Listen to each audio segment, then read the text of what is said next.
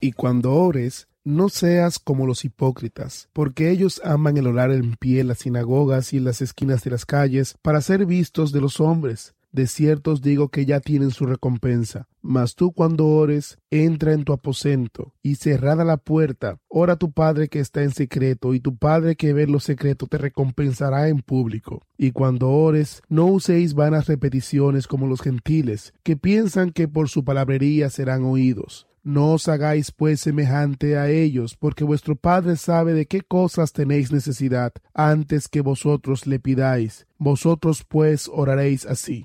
Padre nuestro que estás en los cielos, santificado sea tu nombre, venga tu reino, hágase tu voluntad como en el cielo, así también en la tierra. El pan nuestro de cada día, dánoslo hoy, y perdónanos nuestras deudas, como también nosotros perdonamos a nuestros deudores. No nos metas en tentación, mas líbranos del mal, porque tuyo es el reino, y el poder y la gloria, por todos los siglos. Amén porque si perdonáis a los hombres vuestras ofensas, os perdonará también vuestro Padre Celestial. Mas si no perdonáis a los hombres sus ofensas, tampoco vuestro Padre os perdonará vuestras ofensas. En el capítulo 6 del Evangelio según Mateo, Jesús nos dice que miremos hacia arriba. Al mirar hacia arriba, lo primero que nos dice Jesús es que debemos practicar las disciplinas espirituales. La primera disciplina espiritual que nos enseñó es la disciplina de dar. En la mayoría de nuestras culturas, el dinero es lo que recibimos por la manera en cómo gastamos nuestro tiempo, nuestra energía y nuestro talento. Por tanto, este tema es muy importante en la Biblia. Me refiero a nuestro dinero y a la fiel mayordomía en el aspecto económico, que representa la manera como gastamos el tiempo, la energía y el talento. El apóstol Pablo, en su segunda epístola a los Corintios, capítulos 8 y 9, dice que la disciplina de dar es una gracia. Él presenta la práctica de dar a los hermanos de Filipos como un ejemplo para los creyentes de Corinto. Les dijo a los corintios que debían aprender a practicar la gracia de dar en la manera como los filipenses la practicaban. Dice que los filipenses dieron más allá de sus fuerzas. ¿Y cómo pudieron hacer eso? Lo hicieron por cuanto dieron hasta el punto de confiar en que Dios proveería lo necesario para sus necesidades. De una manera sobrenatural, Dios en verdad satisfizo las necesidades de ellos e hizo posible que dieran lo que deseaban dar. Eso debemos considerarlo un milagro. Dios les dio gracia. Cuando se practica la mayordomía cristiana de una manera adecuada, se manifiesta una gracia, porque es una disciplina espiritual ahora nos presenta la misma enseñanza al referirse a la segunda gracia o disciplina espiritual, la oración. Su acto de dar tiene que tener una intención vertical, no horizontal.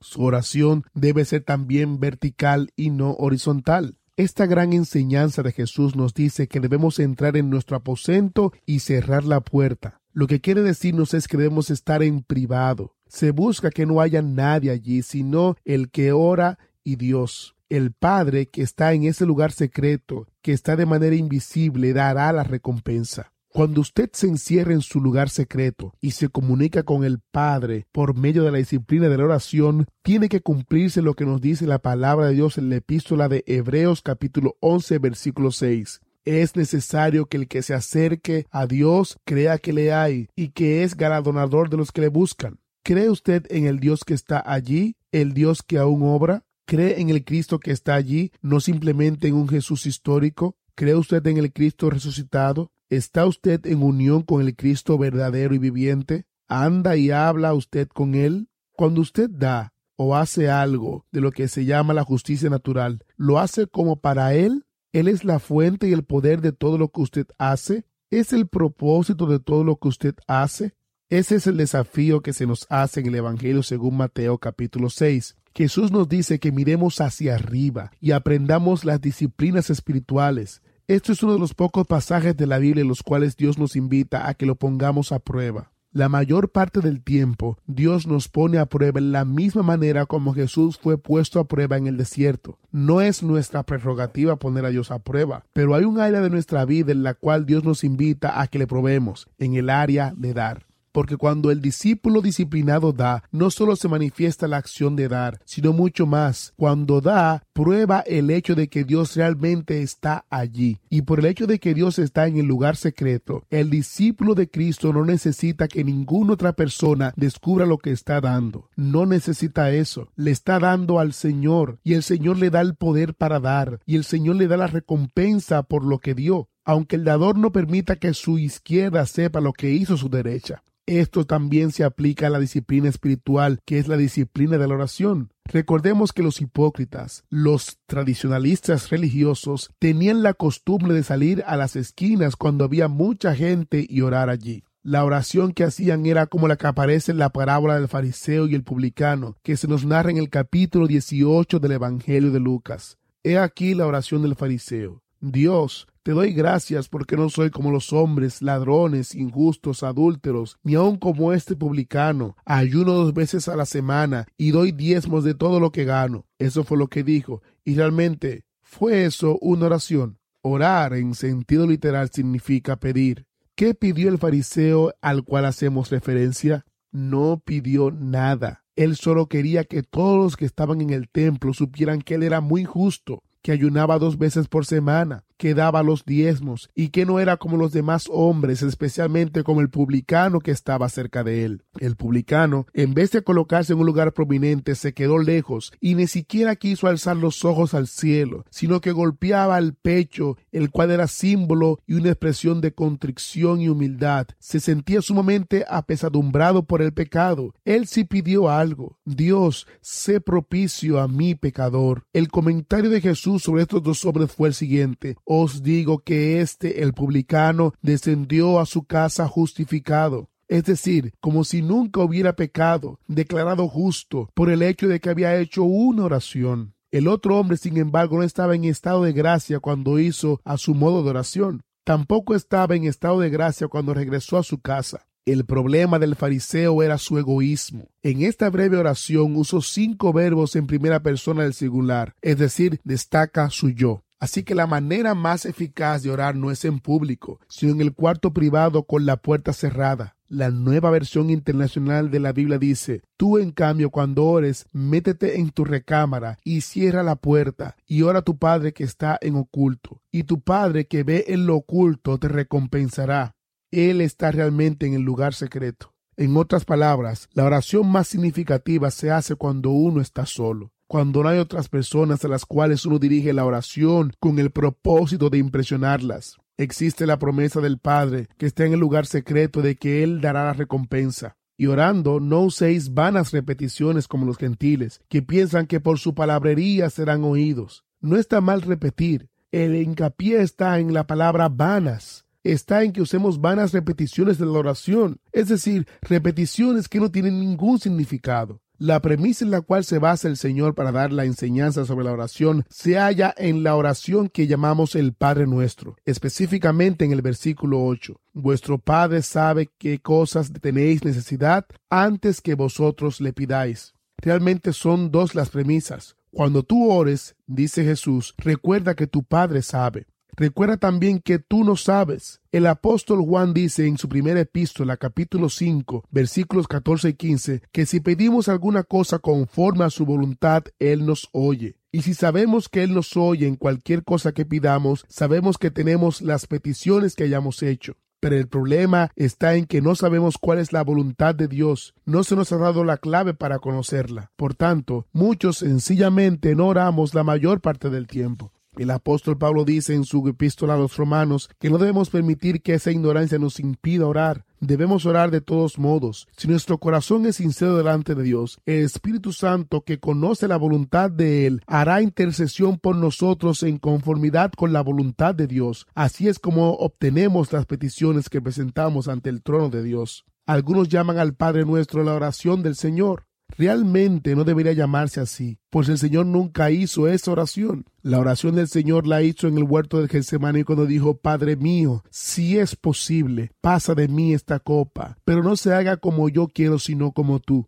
La oración del Señor también fue aquella gran intercesión que encontramos en el Evangelio de Juan capítulo 17. El Padre nuestro más bien debe llamarse la oración de los discípulos. Jesús les dijo a ellos, vosotros pues oraréis así. Ahora bien, algunos dicen que esta es una oración que el cristiano debe pronunciar. Otros dicen que no es una oración para aprenderla y repetirla, sino una enseñanza con respecto a la oración. Algo así como una manera de orar. Otros dicen que los pronombres en esta enseñanza están en plural, por lo tanto, fue dada para que se use como una oración en grupo. No dice dámelo hoy, perdona mis deudas, yo perdono, no me metas en tentación, líbrame del mal. Todos los pronombres están en plural. Dánoslo hoy, perdónanos, no nos metas, líbranos.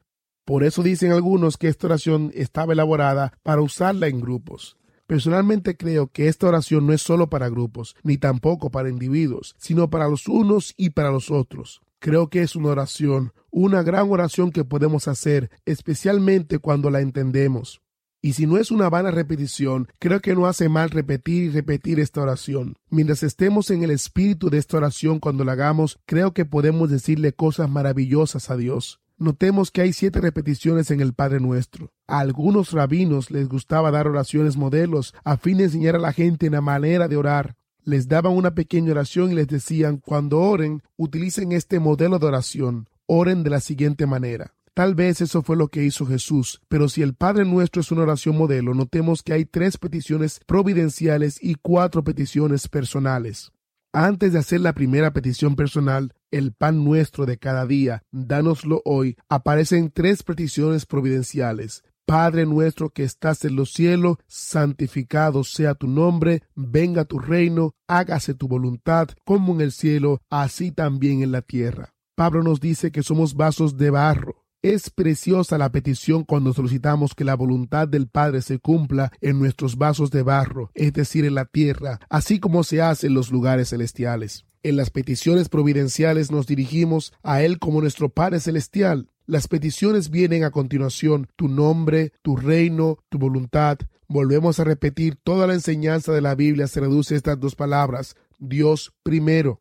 Un famoso pastor de Filadelfia solía decir, cuando entres en tu recámara, no entres con la sagacidad de enviar a Dios a que te haga diligencias, más bien entra allí con una hoja blanca de papel y ponte a disposición de Él. Pídele a Dios que te envíe a hacer las diligencias. Notemos que antes de hacer las peticiones personales que comienzan con la solicitud danos, decimos tu nombre, Padre, tu reino, tu voluntad.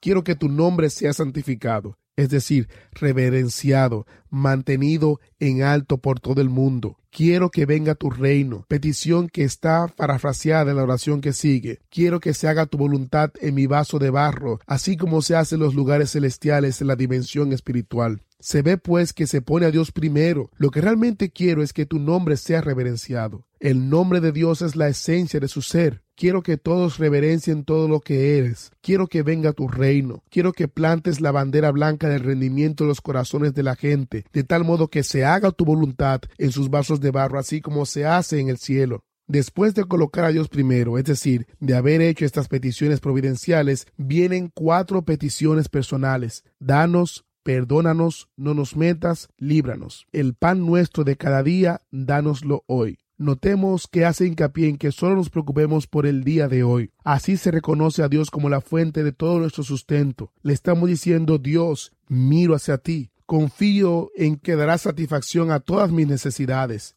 Esto no solo se refiere al pan en el sentido literal, se refiere a todo lo que necesitamos, alimento, descanso, sustento, amor, todo. Así reconocemos que Dios satisface nuestras necesidades. La segunda petición personal es esta, perdónanos. Todos pecamos y todos necesitamos perdón. La prueba de que somos perdonados es que perdonamos a las personas sus ofensas. La siguiente petición personal es, no nos metas en tentación. Todos necesitamos la guía divina. Creo que lo que quiere decir es esto, guíanos de tal modo que no tengamos que enfrentarnos a la tentación. En este sentido viene la última petición, líbranos del mal, es decir, del malo. Muchas traducciones terminan el Padre Nuestro con las siguientes palabras, porque tuyo es el reino, el poder y la gloria, por todos los siglos. Amén. Con esto queremos decir, Padre, el poder viene de ti. Por tanto, Padre, la gloria siempre te corresponde a ti, y Padre, el resultado siempre será tuyo. Tal vez sea una oración, pero con toda seguridad es una manera de orar. El pastor Woodward dice que oyó acerca de una mujer que participaba en un pequeño culto de oración. Mientras oraba, citaba frecuentemente porciones de la Biblia, con indicación del libro, el capítulo y el versículo. Después del culto, el pastor le dijo, Señora de Rodríguez, ¿no cree usted que el Señor sabe dónde se encuentran todos esos pasajes bíblicos? Claro que sí, el Señor lo sabe, contesta ella, pero la gente no sabe. Creo que debemos tener en cuenta las enseñanzas que nos dio el Señor Jesucristo, especialmente cuando oramos en público. ¿A quién dirigimos la oración? ¿Realmente estamos hablando con Dios? ¿O quizás estamos llevando a la gente ante el trono de la gracia a través de nuestra oración? ¿O nos estamos dirigiendo a la gente? Muchas veces los pastores descubren que al hacer la oración intercesora del domingo por la mañana, realmente están predicando. Creo que esto constituye un gran desafío para nosotros. Recordemos que el Señor se opone a las vanas repeticiones. No está mal repetir, si lo hacemos con sentido. Pero las repeticiones vanas no tienen sentido. Es bastante difícil hacer una oración original de acción de gracias las tres veces que nos sentamos a la mesa durante el día. Claro, que no tiene que ser original para que sea real. Es importante que pensemos en las palabras que usamos en la oración. Y si usamos la palabra Padre nuestro, debemos reflexionar en sus palabras mientras las repetimos. Dijimos que la enseñanza llamada el Padre Nuestro se basa realmente en dos proposiciones que se desprenden del versículo 8. Vuestro Padre sabe de qué cosas tenéis necesidad. Y en segundo lugar, vosotros no sabéis lo que necesitáis. Tal vez usted piensa que sabe lo que necesita, pero realmente lo sabe. Por tanto, debemos orar de esta manera, es decir, según el modelo del Padre Nuestro. Entre estas peticiones providenciales que se hallan al comienzo de la oración, aparecen las peticiones personales. Danos perdónanos, no nos metas, líbranos. Cuando decimos danos, tenemos el derecho de presentar delante de Dios nuestras peticiones. Lo que estamos diciendo es lo siguiente, Padre, te pido estas cosas, pero si estas cosas no van a dar como resultado que tu nombre sea referenciado, que tu reino venga, que tu voluntad se haga, no las quiero. Te pido estas cosas porque pienso que las necesito y por tanto las quiero mucho, pero solo las quiero si cuadran con la perspectiva providencial. Solo así queda claro que el poder viene de ti y por tanto el resultado siempre será tuyo y siempre te daremos la gloria. Si oramos según esta manera, opino que sencillamente no podemos equivocarnos. No sabemos cuál es la voluntad de Dios. Esto lo vimos en la última lección. El Padre sabe, pero nosotros no sabemos. ¿Qué hemos de pedir como conviene? No lo sabemos. Pero el Espíritu mismo intercede por nosotros con gemidos indecibles. Eso está en Romanos capítulo 8, versículo 26. Pero si oramos según el modelo de que nos dejó, no podemos equivocarnos, porque si lo que pedimos no está conforme a su voluntad, entonces no lo queremos. Y esa es la maravillosa manera de orar. No llegamos a la cámara de oración con el propósito de enviar a Dios para que nos haga diligencias. Así no nos dirigimos al Dios Todopoderoso. Nos presentamos ante Él con una hoja limpia de papel y nos ofrecemos para hacer lo que nos mande. Le pedimos que nos envíe a hacer sus diligencias. Examinemos estas siete peticiones un poco más de cerca. Santificado sea tu nombre. Esta es una maravillosa petición. Los nombres de Dios que aparecen en la Biblia constituyen un estudio fascinante. Dios tiene muchos nombres y todos nos dicen algo acerca de su esencia, lo que Él es. Algunos nos dicen que Él es un Dios de paz, otros que Él es el sanador, que es todopoderoso, que siempre está presente, todos estos nombres nos dicen algo con respecto a Dios, el Dios que era, que es y que ha de ser siempre. Si estudiamos los nombres de Dios, nos damos cuenta de que nos revelan su esencia, el carácter de su ser. El carácter de Dios no es solo una cosa, sino algo así como los colores del arco iris. Hay un espectro total de atributos de Dios, y cada uno nos dice algo de la esencia del carácter de Dios. Todos ellos constituyen su carácter. Dios, por ejemplo, es amor. Por eso no es lo único que es Dios. Él es también justicia perfecta. También habla la Biblia acerca de la ira de Dios. Dios es un Padre amante. Y precisamente Jesús nos enseñó que le dirijamos la oración con ese nombre. Dios es personal. No es una fuerza como la gravedad. Como usted, tenemos mucho que aprender del Padre nuestro. Y le invito a que lea esta porción de la Escritura y compare esta enseñanza con su propia oración, porque es en la práctica de la oración donde debemos aplicar el Padre nuestro.